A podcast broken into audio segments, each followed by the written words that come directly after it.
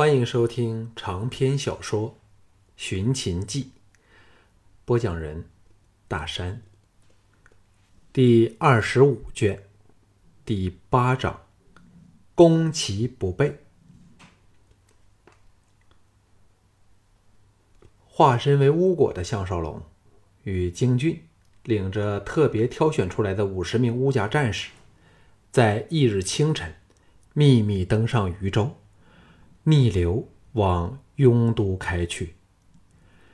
众铁卫因要随巫果侨办的项少龙和小盘赴雍都，当然不能参与这次行动。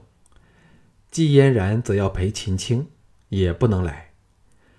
藤毅负责指挥都记和清剿余下的三批刺客，并需坐镇咸阳。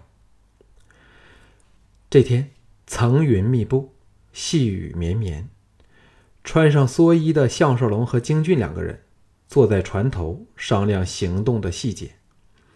项少龙说：“我们只有一天一夜的时间，如果不能在这段时间内杀死管仲爷，就不会有第二个机会了。”京俊充满信心地说：“潜入雍都后，我们立即把管仲爷藏身之处置于严密的监视之下，等天黑才动手杀他。”项少龙皱眉说：“但我现在仍然拿不定主意，究竟是否应该借助安谷西的力量呢？那样或者会惊动嫪毐。”京俊说：“不如我们找四哥设法吧。”项少龙摇头说：“我不想事后被嬴政知道，那样会影响四弟的前途啊。”京俊愤然说：“那就让我们独立进进行好了。只要用心策划这次突袭，攻城击退，那个时候管仲也死了，嫪毐怕仍然未知道是发生什么事儿呢。”项少龙摇头说：“但韩杰一定很快知知晓，而且由于这是韩杰的地头，若想把他一起刺杀，风险会很大，所以我才犹豫不决。”京俊说：“知道就让他知道呗，难道他还敢告诉嫪毐吗？而且，就算他立即派人通知吕不韦，那已经是两天后的事了。何况，他还有可能过不了二哥那一关呢。”依照计划，小盘率文武百官赴雍都后，藤毅的都记会在来往雍都和咸阳的水陆要隘处设置关卡。检查来往的行旅。项少龙同意说：“嗯，只好这样了。”当天黄昏，项少龙在离开雍都两里处弃船登岸，避过关防，从陆路赶往雍都。凭着正式的身份文件，他们扮作外县来的各式样人，分批进城。和陶方派往雍都常驻达两年的乌家战士联络上后。他们藏在城南的一所普通居民民居里，准备一切。雍都是秦人在关中的第一个都城，位于渭河和支河的交汇处，乃关中文化、巴蜀文化和羌族文化的连接点。陆路交通有栈道通往陇南、汉中、巴蜀等地。一百五十年前，秦德公定都。雍都城就是要以其为据点，镇守关中，引马黄河。后来嬴政能统一华夏，也是因平雍都以居关中之策，起了关键性的作用。所以后来虽然迁都咸阳，秦氏宗庙仍留在雍都，凡有大事，必到雍都祖庙来举行。作为咸阳的后防要塞。雍都直到此时仍有着无比重要的地位。雍都有多座宏伟的宫殿，其中以大正宫和启年宫最具规模。前者现在是朱姬的銮殿，启年宫则是小盘这次来行冠礼暂居的行宫。到了雍都，项少龙才真正感觉到嫪毐的威风。这里的驻军。军服金领处都滚上金边，透出一种豪华的气派，还与一向外表朴素的秦军迥然有别，而且人人一副不可一世、横行霸道的样子。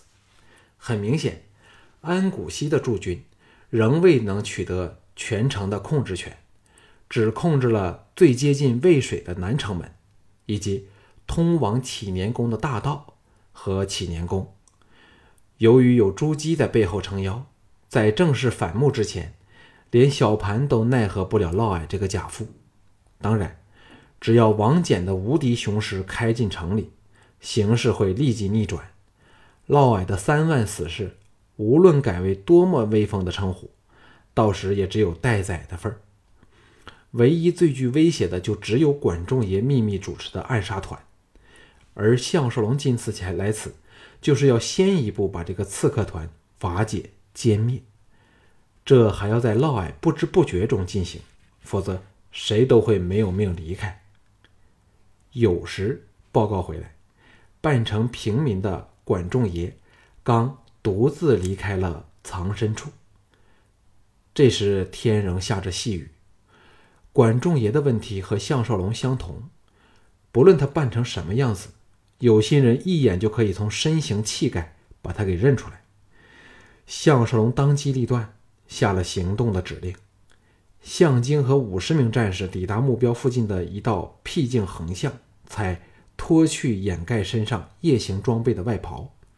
五十人迅速分作十队，五人一组，借着岩墙和夜雨的掩护，攀入院内。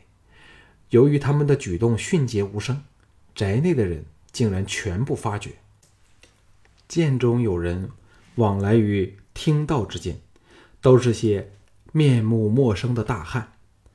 此宅共分五进，中间以天井听道相连。等所有人进入战略性位置后，项少龙和京俊以及两组十名战士前到主堂旁的花丛处，里面透出了灯火人声。一名战士潜到窗外窥视过后，回来报告说：“厅内有五名汉子，只有两个人随身带着兵器，集中在东面靠窗的地席处。”项少龙沉声说：“有没有女人？”另一名刚回来的战士答道：“内堂见到两名女婢。”项少龙大感头痛。他本是决定将宅内的人全体格杀，在这种你死我亡的情况下，再也没有仁慈这一念的容身之所。但他怎么可以下令杀死没有反抗能力的女人呢？叹了一口气说：“男的一个不留，女的生擒下来，稍后再做处理，叫他们等待我的暗号。”四名战士领命去了。等了片刻，项少龙下达进入攻击位置的命令，由京俊连续发出三声约定好的鸟啼声。项京和众战士从花丛和隐蔽处迅速跃出，扼守进入大堂的每一道门窗。鸟啼再起，门破窗碎的声音纷纷响起。大堂处，京俊率先破窗而入，落地前。射出第一支弩箭，揭开了肉搏战的序幕。靠窗的一个男子咽喉中箭，倒跌地上，其他人惶然从地上跃起来时，每个人身上至少中了三支弩箭，当场惨死。只不知其中是否有边东山在内。后院也是惨叫连声响起，但转瞬归于沉寂。一会儿后。十名战士押着一个手抱婴儿的女子和四名惊得脸青唇白的女婢，来到立在听心的项少龙和京俊的身前。项少龙和京俊面面相觑，竟然是吕家三小姐吕娘荣。吕娘荣脸上没有半点血色，但眼神坚定，射出来深刻的仇恨。怀中的孩儿安详地玩弄他的衣襟，一点儿都不知道眼前正大祸临头。他咬牙切齿地说：“杀了我们吧，爹定会给我们报仇的。项少龙完全没有想过吕娘荣会出现在这里，一时乱了主意，说不出话来。说到底，他对吕娘荣仍是有点带着歉意的感情，更不会将对吕不韦的仇恨延展到他这个女儿的身上去。京俊冷笑说：“报仇？哼！你爹现在是自身难保，还怎能为你出头？怪，就怪你是他的女儿吧。”吕娘荣怒喝道：“闭嘴！你有什么资格和我说话？”项少龙伸手拦住想要掌掴吕娘荣的京俊，放松语调，柔声说。三小姐为何会在这里呢？吕娘荣冷笑说：“本小姐欢喜怎样就怎样，哪轮到你们来管？”众战士齐声斥喝，只等项少龙下令，立即将他乱刀砍死。四臂八腿齐软，咕咚连声坐倒地上，其中一臂更是吓得昏了过去。孩儿。也是放声哭泣。项少龙制止了众人后，叹道：“别的事都不要说，但三小姐难道不为怀中的孩子着想吗？”吕娘荣低头哄着宝贝儿子，热泪夺眶而出，凄然说：“仲爷若是死了，我们母子活着还有什么意义？”这时，有人来报说：“点子回来了。”吕娘荣猛地抬头朝项少龙瞧来，秀目首次透出了哀求的神色。项少龙心中的痛苦绝不下于他。他曾答应小盘，会在他冠礼前献上管仲爷的人头，但现在面对吕娘荣母子，他怎么能狠得下这个心？时间已不容许他多想，下令说：“请吕小姐安坐一旁。”又向吕娘荣说：“三小姐切勿呼叫示警，否则管兄必死无疑。”哎，你信任我项少龙吧。吕娘荣闻语愕然，京俊却露出了不同意的神色，欲言又止，终于没有说话。阴风细细雨之下，管仲爷全无防备的跨进院门。等发觉不妥时，项少龙和京俊已从左右窜出，把他制服。众人知道他厉害，取了他的随身兵器后，正要绑他双手，却被项少龙阻止了，说：“管兄为何回来了都不通知小弟一声？”管仲爷已从声音认出他是项少龙，沉声说：“娘荣呢？”项少龙叹了一口气说：“嫂子和令郎都安然无恙，进去再说吧。”吕娘荣见到管仲爷被擒，情绪立即崩溃下来，泣不成声。管仲爷苦涩的看了他们母子一眼。以项少龙指示，在远处另一角坐下，颓然说：“我管仲爷虽不服气，但仍不得不承认，斗不过你项少龙。”接着垂头说：“可否放过他母子呢？我只要求一个体面的痛快。”项少龙心中感动，首次感到。这坚强的宿敌对吕娘荣母子用情真挚，所以才肯低声下气开口求情。而且只看在这绝不适合的情况下，吕娘荣仍要来会管仲爷，便可知他们是多么的恩爱了。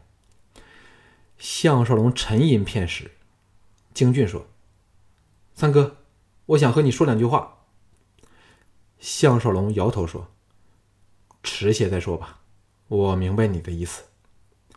转向虎落平阳的管仲爷说：“管兄该知道，桂月帐已经是末日已至，嫪毐更是难成大事。管兄有什么打算？管仲爷巨震一下，抬头望向项少龙，眼中射出了不能相信的神色。京俊急道：“但我们怎么向楚军交代啊？”项少龙回复了冷静，淡淡的说：“我自有办法。管兄且说意下如何？”管仲爷吁出一口气说。项兄不怕我通知仲父，又或嫪毐吗？项少龙道：“所以我才有管兄的承诺，而且我会分开两起，把嫂子管兄送礼用度，安排船只让你们到楚国去。那时就算管兄想知会别人，时间也来不及。没有其他人的配合，管兄孤掌难鸣。”能做出什么事情来？管仲爷瞧往另一角的妻儿，眼中射出了无比温柔的神色，然后才望向项少龙，伸出了大手。项少龙伸手和他紧握，诚恳地说：“管兄一路顺风了。”管仲爷双目微红，轻轻地说：“尽管我们一直处于敌对的关系，但……”项兄乃我管仲爷一生里最佩服的人，谢谢你。这晚，管仲爷寄身的那所宅舍发生了一场大火，扑灭后，在灾场内发现了三十多具男尸，嫪毐的人仍然是不明所以，只有韩杰心知肚明是怎么一回事儿吓得连夜舍嫪毐逃之夭夭，从此。不知所踪。翌日清晨，京俊和顶着巫果身份的项少龙才和安谷西接触，一同恭候将于黄昏抵达，于三天后举行加冕礼的秦国储君。